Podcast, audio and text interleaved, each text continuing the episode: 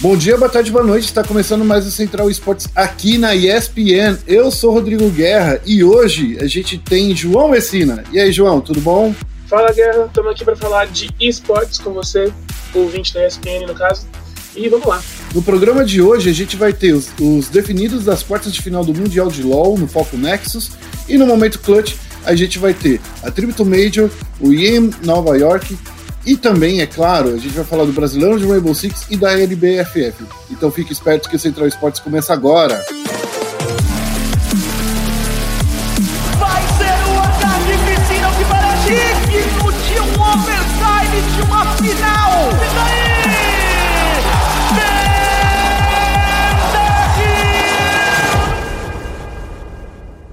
Começando aqui com o nosso querido Foco Nexus. E aí, João, como é que foi seu, sua semana? Foi tudo bem para você?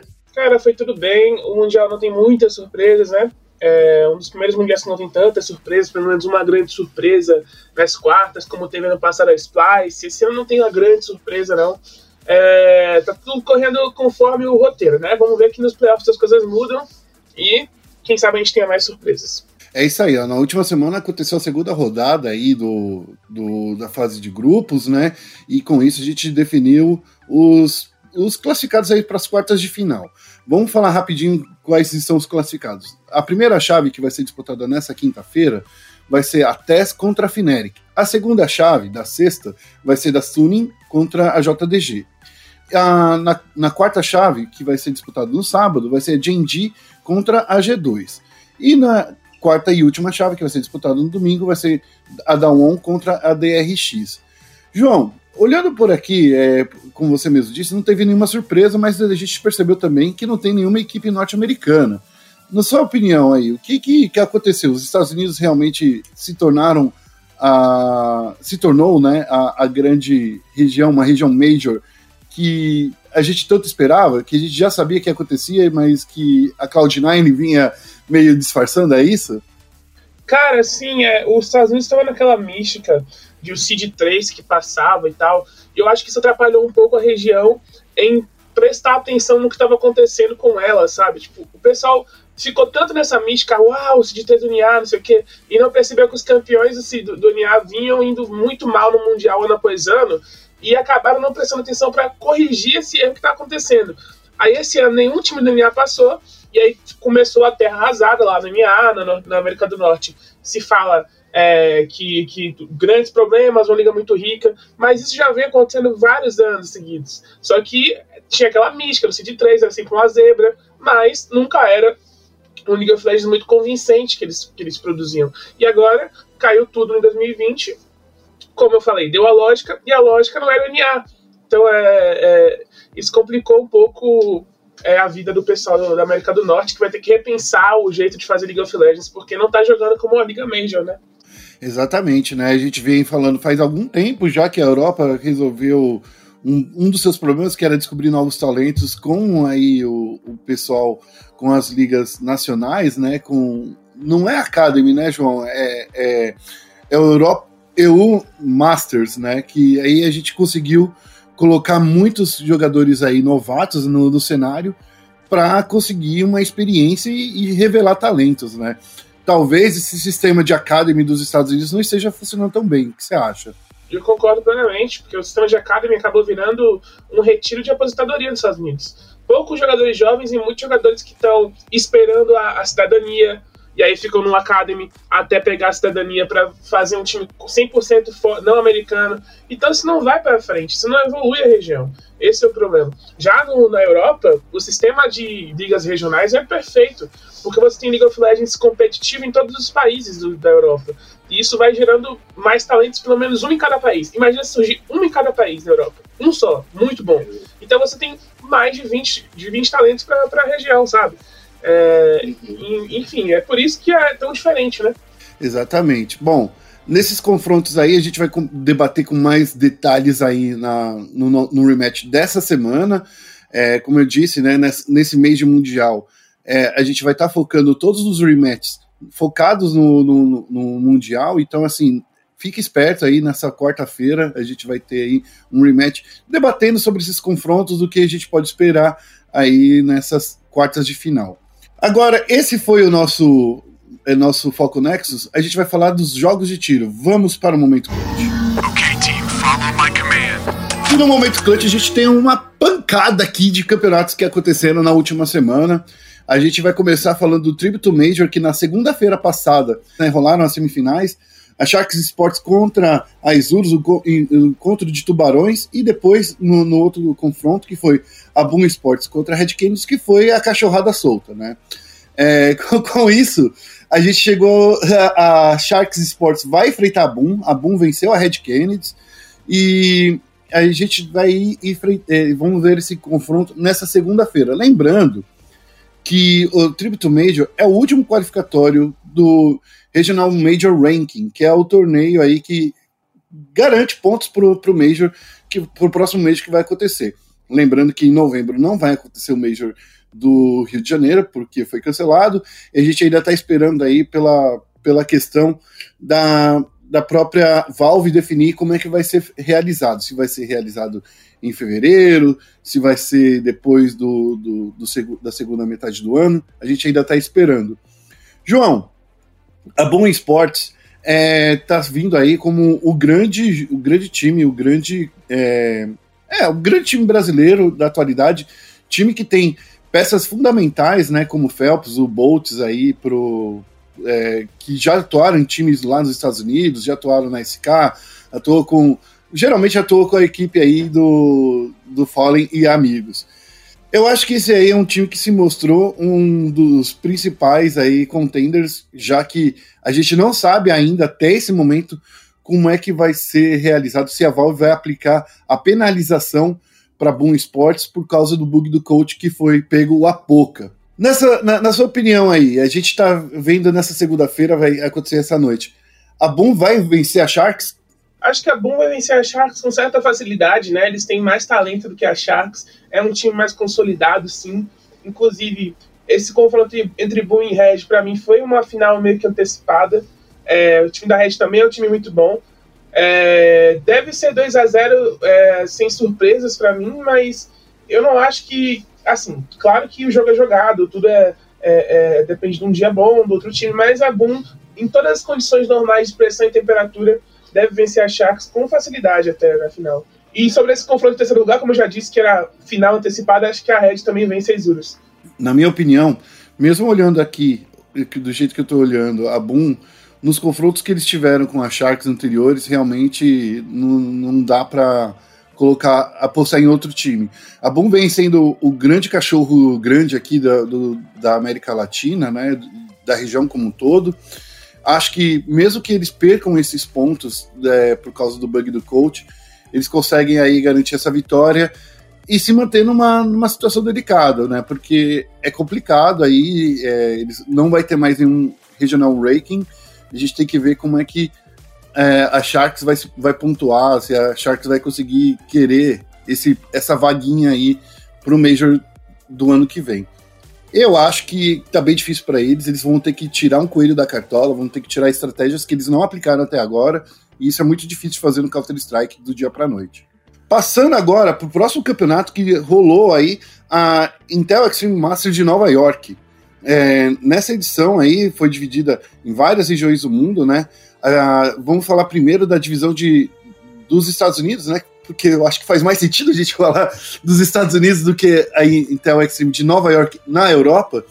Mas por quê? Nessa etapa, a Fúria vem sendo de novo um time aí a ser batido. O time está no grupo A, jogou já com, contra. É, já jogou contra todos os, os, adversários principais, né? Que a gente estava vendo, já jogou contra a Evil Genesis, já venceu o pessoal da Triumph, que, que são os nossos, digamos assim, que fica roubando nossos, nossos mapazinhos, né, o, o João? É, então, eram os confrontos mais difíceis mesmo, eles já venceram, inclusive venceram novamente a Evidinas com facilidade.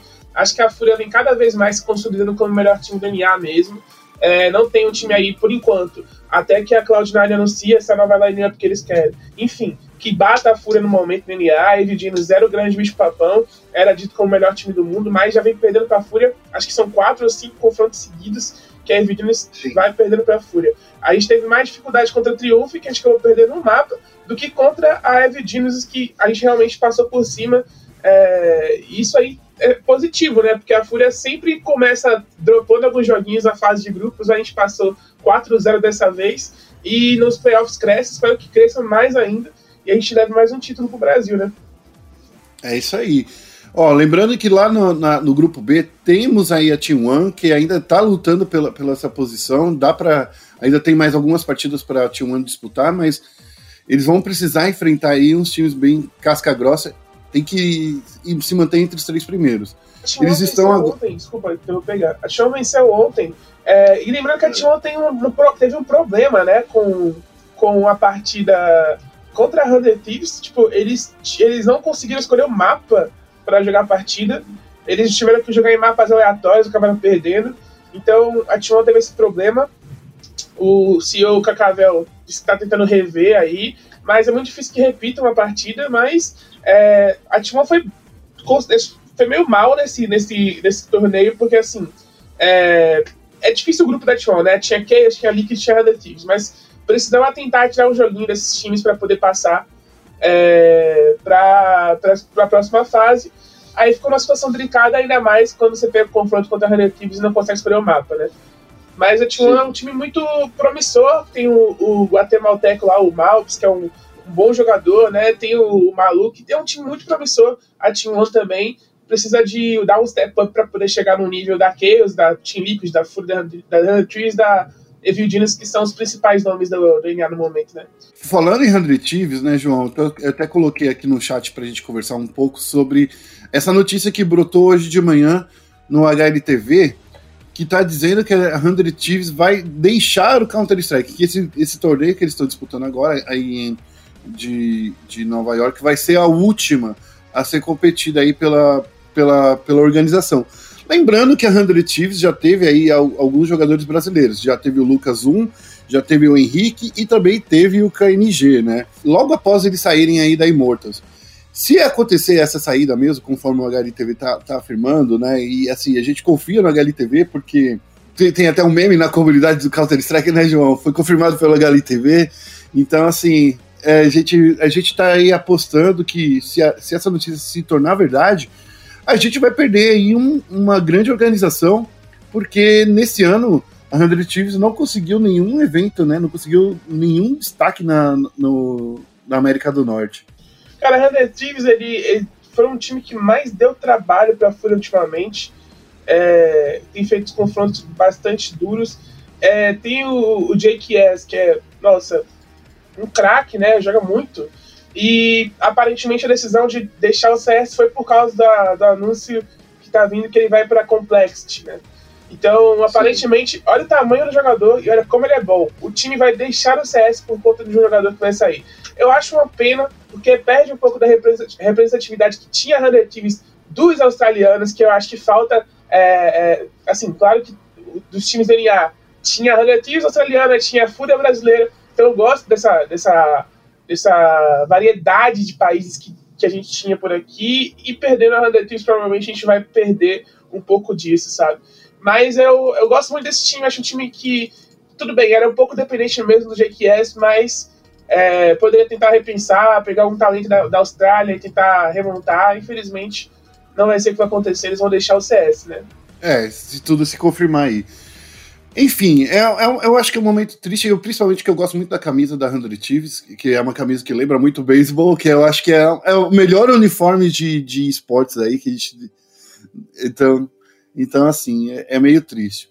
Vamos agora falar do, do campeão, né? O, da FaZe Clan, que venceu aí a, a, a fase europeia da IEM de Nova York. O time de Coldzera veio bem forte aí desde a fase de grupos, né? Conseguiu é, se classificar na fase de grupos no grupo B com duas vitórias e apenas uma derrota, e a derrota foi justamente contra o OG. E depois chegou aí no, no, nos playoffs, né? É, freitou a Team Vitality e depois encarou a OG de novo.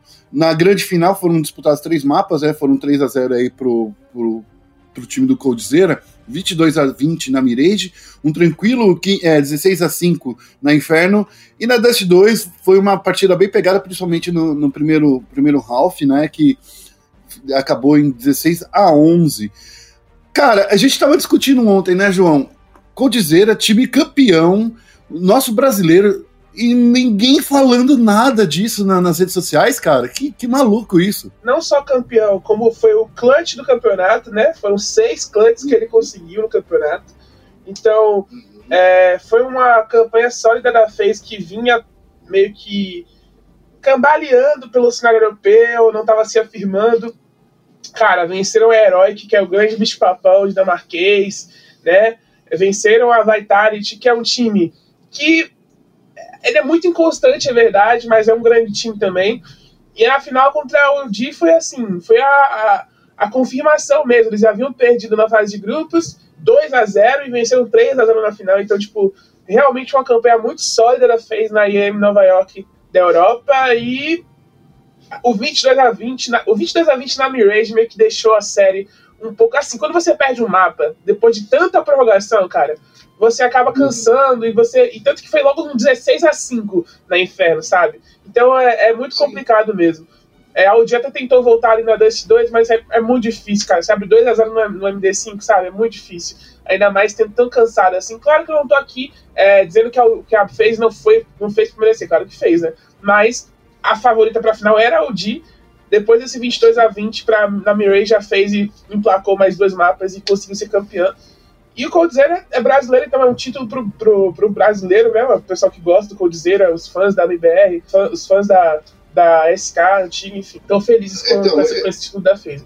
Eu acho que, assim, o Coldzera, ele vem sendo muito, como posso dizer, deixado de lado, né, pelo, pelo público brasileiro, eu sinto, principalmente porque quando ele saiu da, da MBR na época, muitos chamaram ele de Judas, né, e hoje a gente vê que tá fazendo bem ele estar num, num cenário europeu. Você vê que o estilo de jogo do Codizeira ficou muito melhor, ele tá muito mais centrado, tá muito mais decisivo, né? Ele foi o clutch master dessa semana, né? Poxa, seis clutches aí em uma, em uma série, cara, é, é muita coisa para você falar. Ele pode não ser o melhor jogador da atualidade, mas eu acho que ele evoluiu bastante e a gente pode ver que talvez aí, nesse final de temporada, ele pode ser sim um grande nome aí do, pra gente ficar de olho talvez aí no ano que vem ele vire com bastante força. Talvez esse ano ele não ganha, não vença mais, né? Como melhor jogador do mundo, né? Mas enfim, acho que ele pode ser sim um grande destaque no ano que vem. Concordo, é um é... jogador que ainda tem muito para dar no, no, CS, né?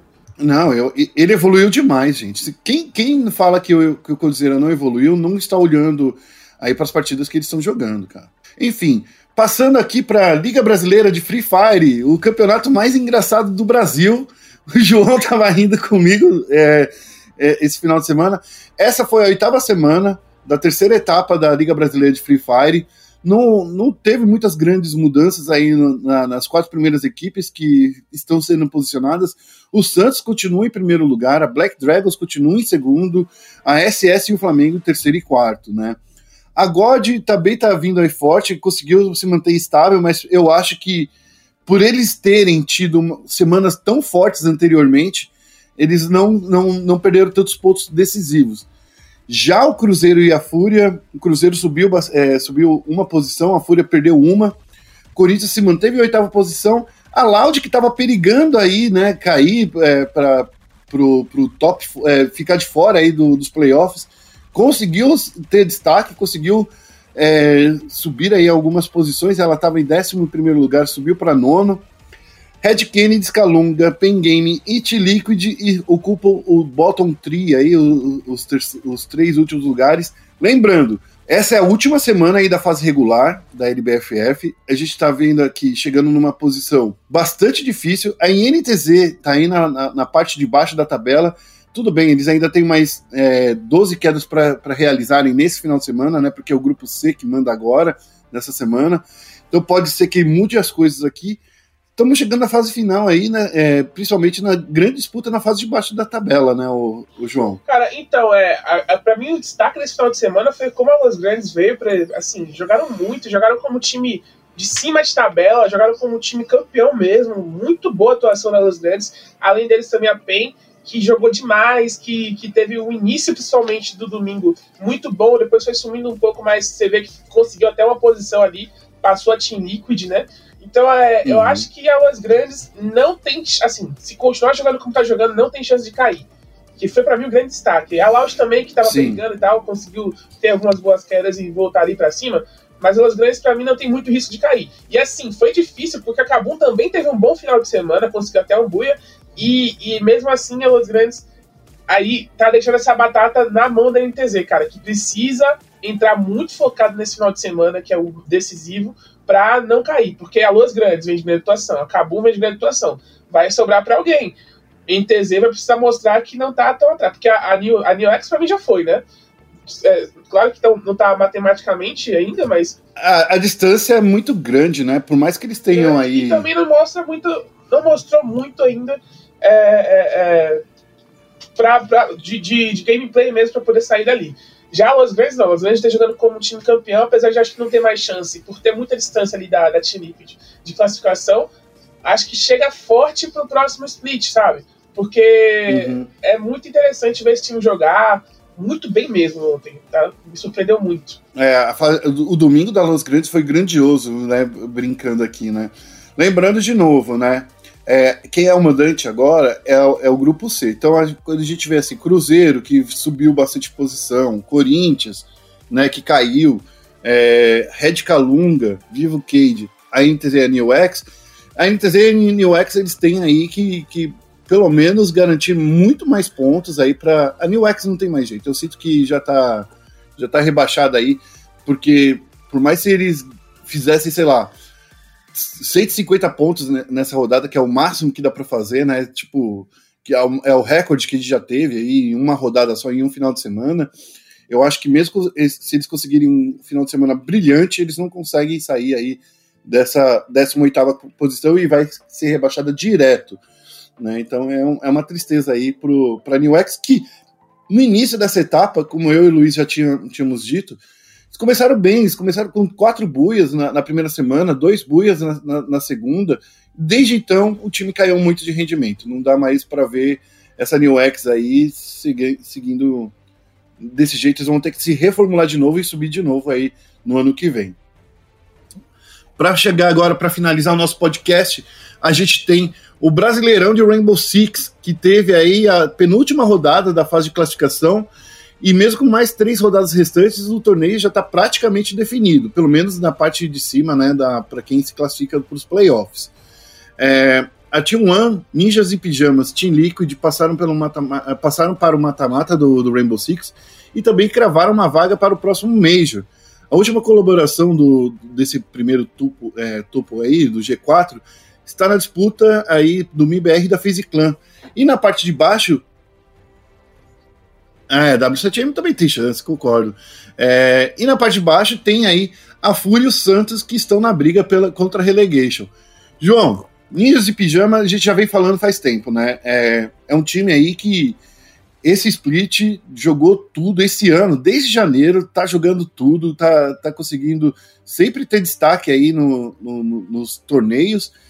Já a, a FaZe Clan e o MBR estão aí numa pegada. É, a FaZe Clan, na minha opinião, é um time que é aquela, aquela coisa, né? 8 ou 80. Ou eles estão indo muito bem, ou eles, sei lá, de repente eles conseguem é, se destacar por alguma coisa. Cara, é muito sólido a, a NiP, né? É, é um é. time muito sólido mesmo, assim. W7M, que é um time que vinha. É, assim, que ele ainda tem chance, né? Eles têm chance de classificação, mas a NiP já simplesmente não reconheceu a Arab 7M meteu um 2 a 0 assim, muito convincente mesmo.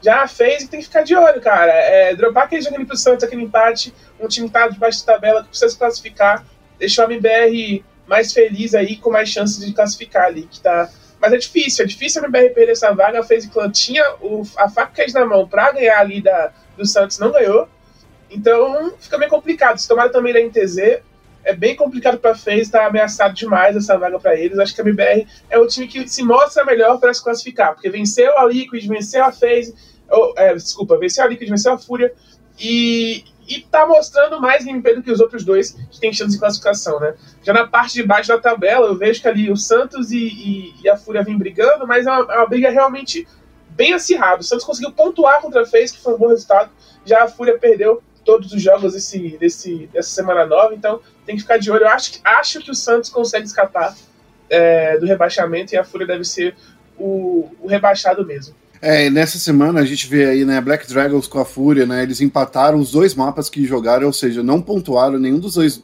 nenhum dos dois times, né, então assim, a Fúria não podia sair com esse empate, era muito importante para a Fúria sair com, com, esse pontinho, principalmente contra a Black Dragons, que se era o que eles queriam. A derrota para o MBR da, da Fúria, que foi é, um, o, o, primeiro mapa, né, o Clubhouse, é, empatou em 6 a 6 e já no segundo, na, na, na no litoral, eles empataram aí por 7, é, eles perderam para o MBR por 7 a 4 estava bem perto aí para a Fúria. É isso, né, João? Não tem muito o que fugir nessa semana, no né? No momento em TZ e Black Dragons não tem chance de classificação nem de rebaixamento.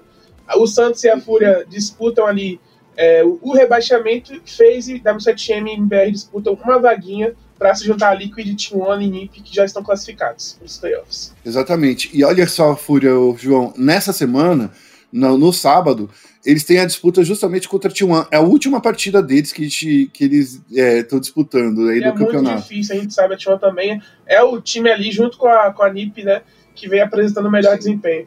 Então é muito difícil que a Fúria escape desse rebaixamento, vai precisar muito de, de orações, de tudo que for possível para vencer esse confronto contra a T1, de preferência de 2 a 0 para tentar. É muito difícil, gente, é muito difícil. E tem que torcer para o Santos é perder ainda. Difícil. Então é muito complicado para isso. A NTZ também tem um confronto contra a NIP no sábado e no domingo tem um confronto contra o Santos. Então, assim, é, é aquilo, né? São os dois times aí que estão na corda.